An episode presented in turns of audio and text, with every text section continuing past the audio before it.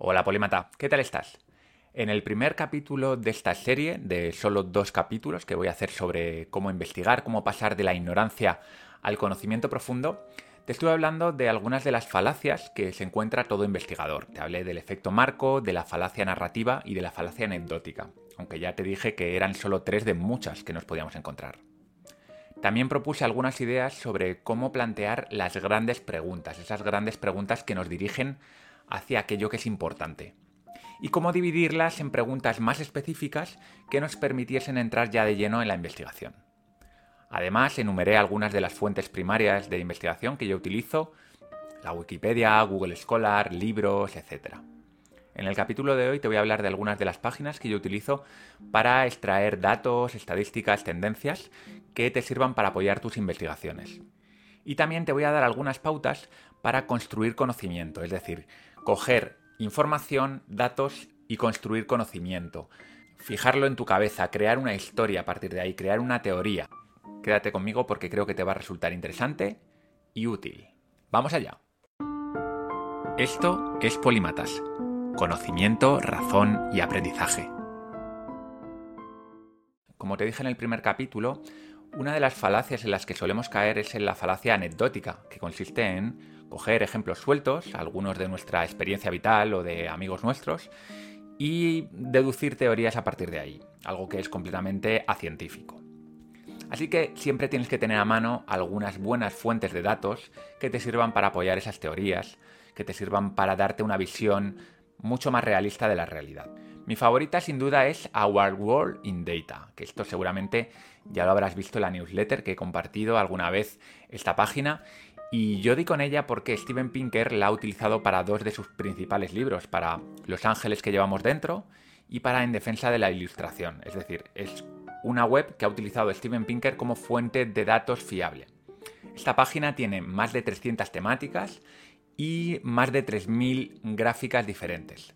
Lo más interesante no son las gráficas ni son las estadísticas que también, sino cómo consiguen darle contexto en artículos muy rigurosos que te van explicando esas gráficas y poniéndotelas en contexto para que las puedas entender mejor, para que las puedas valorar mejor.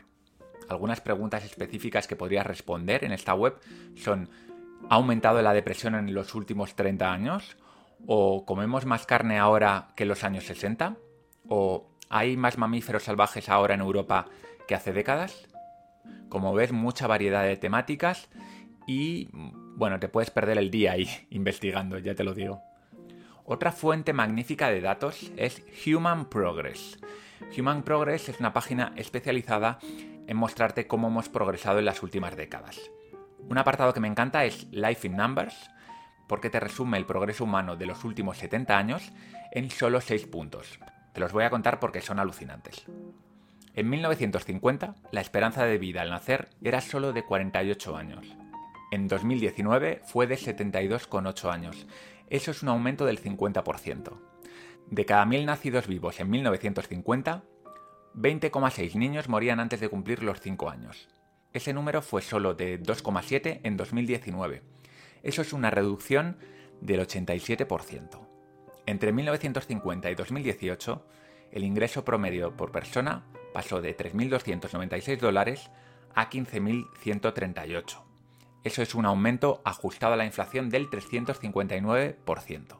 Entre 1961 y 2013, el suministro promedio de alimentos por persona a día aumentó de 2.191 calorías a 2.885 calorías. Esto es un aumento del 32%. En 1950, la duración de la educación que una persona normalmente podía esperar era de 2,59 años. En 2017 fueron 8 años. Esto es un aumento del 209%. Y por último, el índice de democracia mundial aumentó de un promedio de 5,31 sobre 10 en 1950 a un promedio del 7,21 en 2017. Esto es un aumento del 36%. Como ves, los números hablan por sí solos. Otra web que recomiendo tener muy a mano en favoritos es Gapminder. Gapminder. El fundador es Ola Roslin, que quizá te suene porque es uno de los escritores del superventas Factfulness, que es un libro centrado en mostrarnos un montón de datos que nos sirven para darnos cuenta del gran progreso que ha habido en las últimas décadas y siglos. Bueno, además de morirte de vergüenza haciendo el cuestionario que tienen en la web, que te recomiendo que lo hagas, también puedes visualizar espectaculares gráficos a pantalla completa, es una web que cuida muchísimo la parte estética y también te puedes descargar muchas de esas fuentes de datos para trabajarlas tú a posteriori. Para que te hagas una idea de la información que podrías descargar, estamos hablando de accidentes de tráfico, mortalidad infantil, energía nuclear producida por persona, etcétera, etcétera. Tiene mucha variedad de temas en los que puedes descargar datos fiables. Junto con las tres páginas que te acabo de mencionar, que son probablemente a las que yo más recurro, también hay otras muchas que son muy interesantes. Algunas de ellas serían Visual Capitalist, que hace unas infografías impresionantes, Pew Research Center, que está especializado en hacer encuestas, muy importante, muy importante esa web, la página de la OCDE, que tiene multitud de estadísticas, y también la página de Statista, que tiene una parte gratuita y una parte de pago, pero en la gratuita ya puedes descargar mucha información y visualizar muchas gráficas. Cuando buscas datos o estadísticas, la clave es la misma que cuando buscas estudios. La fuente, la calidad de la fuente es lo fundamental. Si tú, por ejemplo, extraes información del Banco Mundial, de la OMS, del INE, por muy mala fama que a veces puedan tener estas instituciones, son infinitamente mejores esas fuentes que otras desconocidas que muchas veces vemos en periódicos que ni siquiera nos dan las fuentes o de páginas que nadie conoce. Como norma general, huye siempre de blogs, de periódicos, de páginas que incluyan datos o información que no tengan fuentes conocidas o cuya reputación sea dudosa.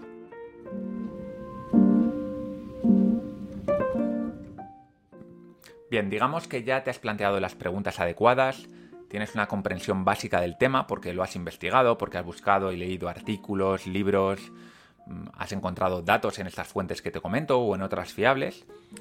Pues a continuación viene la parte probablemente más difícil, que es la de seleccionar de todo lo que tienes qué es lo realmente relevante. Porque vas a encontrarte con muchísima información y no puedes utilizarla toda ni debes utilizarla toda. Entonces necesitas seleccionar el material y hacer una síntesis con esa información que elijas. En cierto modo lo que buscamos al final, el objetivo final, es crear un relato, ¿sí? Crear un relato. Ya sé que te hablé de la falacia narrativa en el anterior capítulo, pero en definitiva cualquier teoría acaba siendo un relato y es lo que buscamos. Buscamos responder a la pregunta principal con un relato que sea consistente, coherente y que esté basado en evidencias. En este punto de la investigación es donde mucha gente se echa para atrás, porque lo normal es que tengas un batiburrillo en la cabeza, que hayas leído un montón de artículos, algunos de ellos van a ser contrapuestos, van a tener hipótesis contrapuestas, unos ponen el foco en una teoría, otros ponen el foco en otra teoría. Incluso cuando extraes datos a veces son contradictorios o aparentemente contradictorios, y salvo que te muevas en el terreno de la física, la química o ese tipo de ciencias muy exactas, las leyes y las teorías a prueba de balas no son muy frecuentes. Así que no te queda otra que vivir con cierta confusión. Pero no te preocupes. Como dije en el capítulo anterior, nuestro objetivo no es buscar respuestas absolutas y perfectas, sino explicaciones razonables del mundo que nos rodea. Si tienes suerte y en las fuentes que has consultado hay cierto consenso, abraza la teoría mayoritaria. Por ejemplo, los biólogos llevan décadas con airados debates sobre cuál es la unidad de selección natural. Unos dicen que es el gen, otros dicen que es el grupo, el grupo de individuos. La cuestión es que ni tú ni yo tenemos suficientes conocimientos como para juzgar cuál es la teoría correcta. Así que lo que tenemos que hacer es ir a por la que tiene mayor consenso, en este caso la selección basada en el gen. En cualquier caso, para tener una visión completa, también es muy interesante que acudas a las teorías alternativas y veas cuáles son sus argumentos y seas capaz de entender por qué la teoría que tú has elegido, la mayoritaria, es mejor que las otras. Y también que conozcas las críticas potentes que hay a esta teoría.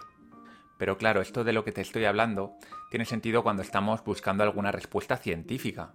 Pero en ocasiones las preguntas que te vas a plantear son filosóficas. Por ejemplo, ¿cuál es el sentido de la vida? ¿Cómo vivir bien? ¿En qué consiste ejercer tu libertad?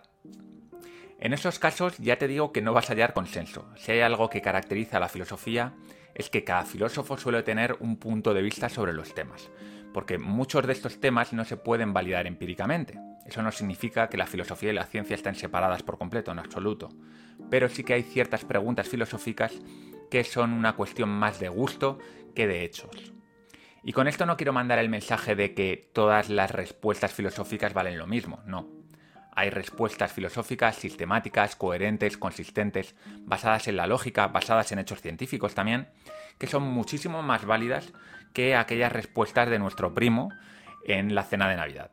Entonces, cuando te encuentres con preguntas filosóficas y muchas respuestas, aquí eres tú quien debe elegir, quien debe mojarse y elegir aquel, aquella respuesta que te da más confianza, que te parece más robusta. En ocasiones no te tienes por qué inclinar por ninguna respuesta, sino simplemente conocer las más importantes y, bueno, pues en un momento dado poder ver los pros y contras de cada una de ellas. Una de las cosas que te va a ayudar mucho a reducir el tiempo de investigación y aumentar la claridad es dejar a un lado de los detalles. Sobre todo cuando estás eh, trabajando con estudios científicos, los estudios científicos tienen mucha información para los académicos, para los investigadores profesionales, pero que a nosotros no nos son muy útiles. Por ejemplo, toda la parte de análisis estadístico, todas las evidencias, la información técnica de cómo está preparado el estudio, todo eso a nosotros en general no nos va a servir. Como dije, aquí lo importante cuando eliges una fuente, un estudio, es la reputación de ese estudio. Es decir, las citas que ha recibido, la revista en la que está publicada, si es una revisión por pares o no, porque no todo el mundo tiene la capacidad de leerse un estudio completo y poder saber si está bien hecho o no. Además que tampoco tenemos tiempo cuando estés investigando procesos históricos, te vas a dar cuenta que una cosa muy habitual entre historiadores y antropólogos es que les gustan mucho los detalles. Pero a nosotros los detalles no nos importan demasiado. Lo que nos interesa son los patrones que se repiten, los modelos, idealmente aquello que podemos extrapolar a otros ámbitos, a otras regiones geográficas, a otros momentos históricos. En resumen, lo que nos interesa son las teorías explicativas. Te voy a poner un ejemplo para que lo entiendas mejor. El biólogo Jared Diamond, que es un escritor reconocidísimo, escribió un libro que para mí es un referente, que se llama Armas, Gérmenes y Acero. En él desarrolla una teoría sobre el éxito de las antiguas civilizaciones, por qué estas civilizaciones tuvieron éxito y otras no lo tuvieron. Se basa en tres tesis. La primera es que estas civilizaciones estén en regiones donde haya grandes mamíferos domesticables. La segunda es que en dichas regiones existan plantas que puedan ser utilizadas en la agricultura. Y la tercera es que habiten en un entorno donde los movimientos de este a oeste sean fáciles. ¿Por qué? Porque normalmente por una misma latitud el clima es parecido, por lo tanto moverse, desplazarse suele ser más sencillo. Y esto facilita la dispersión cultural, la dispersión de ideas, el comercio, la dispersión de innovaciones, etc. La obra de Diamond tiene 700 páginas, es un tocho importante. Pero si destilamos toda su obra, nos quedan estas tres ideas que te he comentado.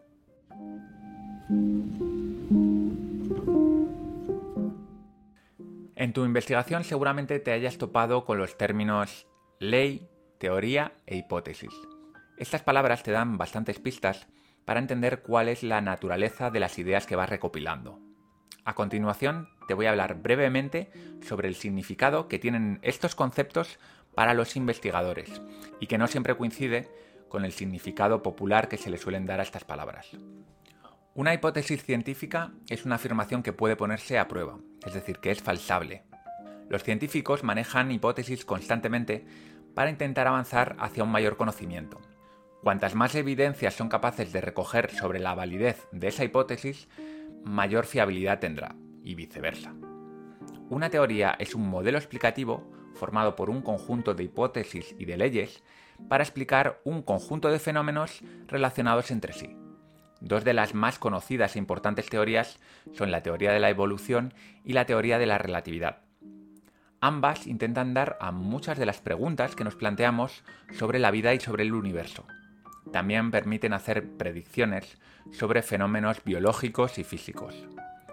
A veces hay cierta confusión con la palabra teoría porque en la jerga popular tiene un significado algo diferente al que utilizan los científicos. Es decir, mi primo puede tener una teoría sobre por qué el COVID ha matado a millones de personas, pero eso no, no es una teoría científica.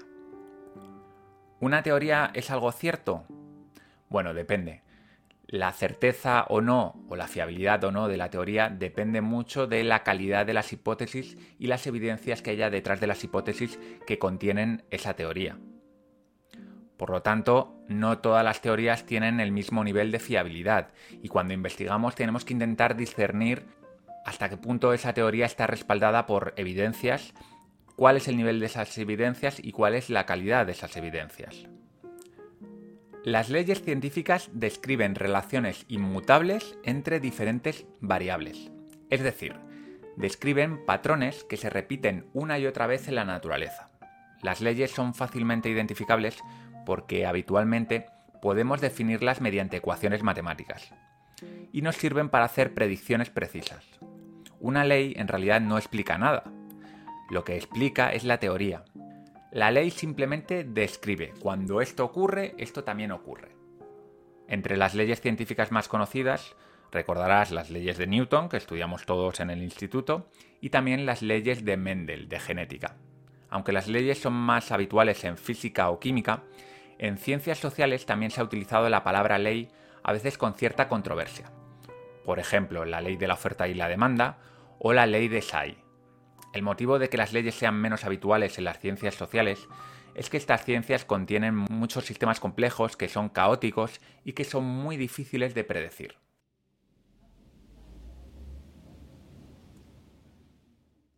A continuación lo que vamos a hacer es utilizar la información que hemos ido recopilando para crear conocimiento, porque una cosa es recopilar información y otra cosa es tener el conocimiento en tu cabeza bien estructurado. Poco a poco, con todo el trabajo que hemos ido haciendo, nos vamos acercando a la comprensión. Cada vez somos algo menos ignorantes. En este proceso de investigación, de ir leyendo, se habrán ido creando algunas conexiones neuronales, habrás ido aprendiendo cosas, pero está todo bastante disperso y bastante débil. Las conexiones son débiles, todavía no tienes una historia que contar, una teoría fuerte. En este punto, lo que sí que deberías haber hecho ya es haber descartado esos detalles, esas teorías secundarias, esa información que no es relevante, y deberías haber seleccionado las mejores teorías, aquellos datos que las soportan, aquellos estudios clave. Ahora toca trabajar con esa información de calidad para ir consolidándola en tu cabeza. Resolver algunas dudas, rellenar huecos. Para ello, como dice mi amigo Héctor Ruiz Martín, lo que tienes que hacer es trabajar, elaborar esa información. ¿Cómo lo hacemos? Pues ahí van algunas propuestas.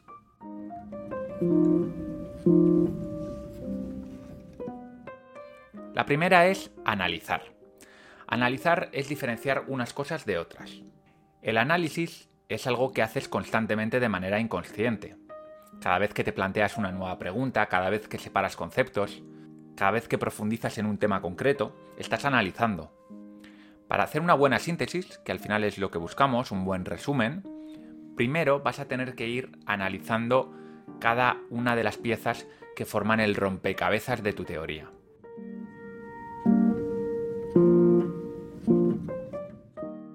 En segundo lugar, vamos a buscar y utilizar ejemplos, porque los ejemplos nos sirven para aterrizar las ideas más complejas, los conceptos que son menos asibles. Por ejemplo, para entender la selección por gen, es interesante que busques algunos ejemplos de genes que hayan sido seleccionados por la evolución y que han prosperado en regiones del planeta por ser más adaptativos. Ese es el caso del gen que sintetiza la enzima que digiere la lactosa de la leche y que solo ha prosperado en aquellas regiones del mundo, normalmente las zonas del norte, las zonas más ganaderas y pastoriles, donde beber leche de otros animales ha sido una ventaja evolutiva. Como ves, un ejemplo tan gráfico como este te va a ayudar mucho mejor a entender el concepto de la selección por gen, que puede ser un concepto bastante abstracto.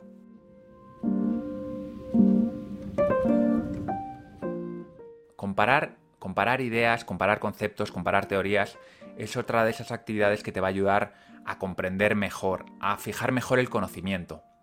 Por ejemplo, podríamos comparar la teoría del éxito de las civilizaciones de Jared Diamond con la teoría de Acemoglu y Robinson que exponen en su libro ¿Por qué fracasan los países?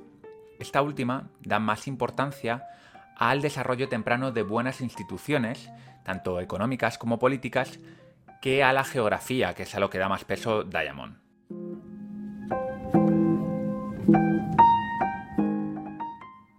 Resumir.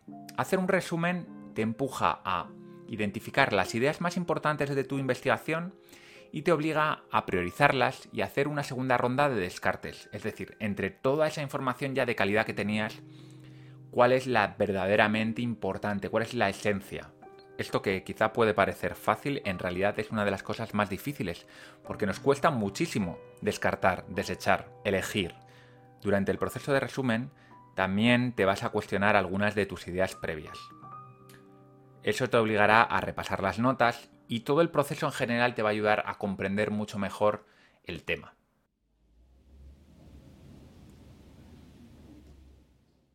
Otra manera indispensable de elaborar la información es interpretarla. Interpretar no es otra cosa que hacer tuya una información, llevarla a tu terreno. Por ejemplo, si tú eres consultor de negocios y estás investigando sobre cómo argumentar mejor, puedes llevar las ideas de la retórica, de la lógica, de la argumentación a tu terreno laboral y pensar cómo utilizarías esas ideas en una reunión con clientes.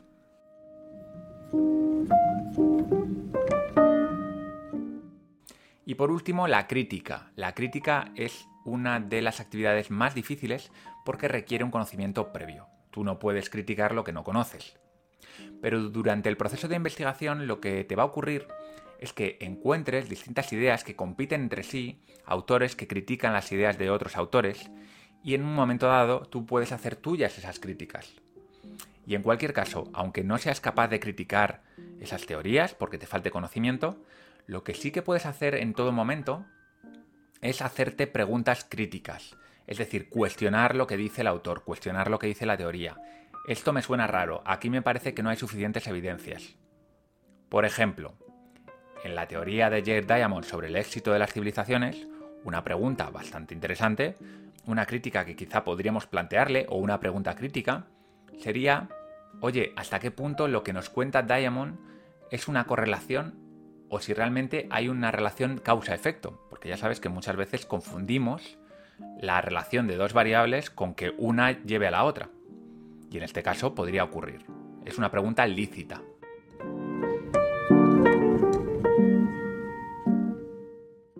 Bien, ya has trabajado con la información, has buscado ejemplos, has criticado algunas de las ideas, has comparado unas teorías con otras, has analizado algunas de las ideas que permanecían opacas. Ahora, lo que tenemos que hacer es estructurar el relato, construir una teoría, tu historia, tu modelo. Es decir, tienes que hacer tuya toda esa información. Tienes que construir tu propia historia, tu propia teoría, a partir de todo lo que has ido leyendo. El objetivo no es otro que moldear toda esa información para que sea coherente, consistente, lógica, comprensiva y si puede ser interesante. Ya sé que es complicado, pero bueno, ese es el objetivo. Ese es el ideal que queremos alcanzar, luego ya veremos dónde llegamos.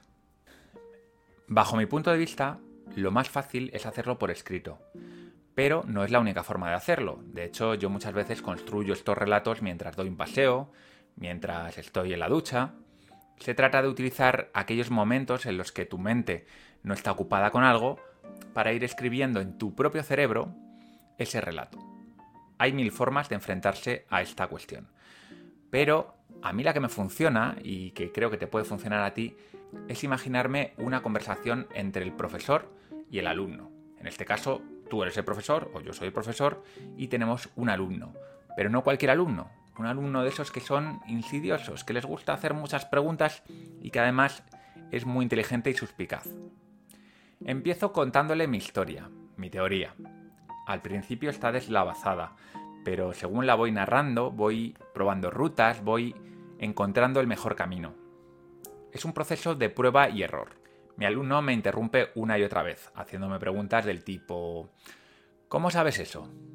¿Qué teoría sustenta tus afirmaciones? ¿Por qué pasa eso? ¿No es esta otra una mejor explicación? ¿Hay alguna evidencia?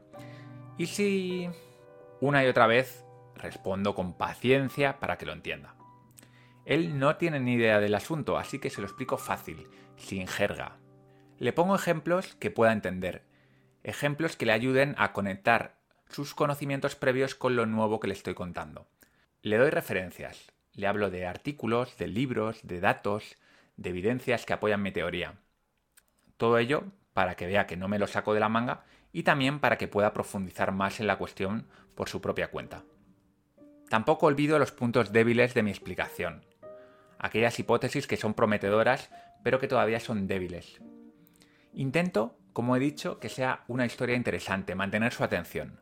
Para ello la cuento con pasión e insisto en la importancia que tienen esas ideas que le estoy contando para que interprete el mundo que le rodea. Insisto con ejemplos para que comprenda el impacto de mis ideas. Refuto sus críticas con paciencia y con rigor. Y cuando no puedo hacerlo, admito mi desconocimiento y tomo nota para investigarlo más adelante. Siento no haberte dado una receta o un paso a paso para dirigir tus investigaciones. Investigar y aprender se parece más, al menos bajo mi punto de vista, a desenmarañar un ovillo con el que ha estado jugando tu gata, más que al proceso de puesta en marcha de un avión de pasajeros. Requiere paciencia, pasión por conocer y rigor. Me atrevería a decir incluso que para llegar al fondo de la cuestión necesitas de cierta obsesión, la obsesión esa que te hace levantarte a mitad de la noche para buscar algo en Google o para tomar notas. La obsesión que te lleva a no dejar ningún cabo suelto porque no quieres que rompan tu teoría en la primera conversación que la pongan a prueba.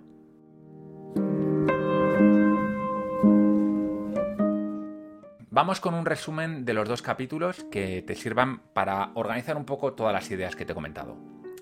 Pasar de la ignorancia al conocimiento profundo no es un camino recto, sino que tiene muchas curvas, muchos desvíos y varía enormemente dependiendo de las preguntas que te hagas, tus conocimientos previos y el tiempo que le puedas dedicar.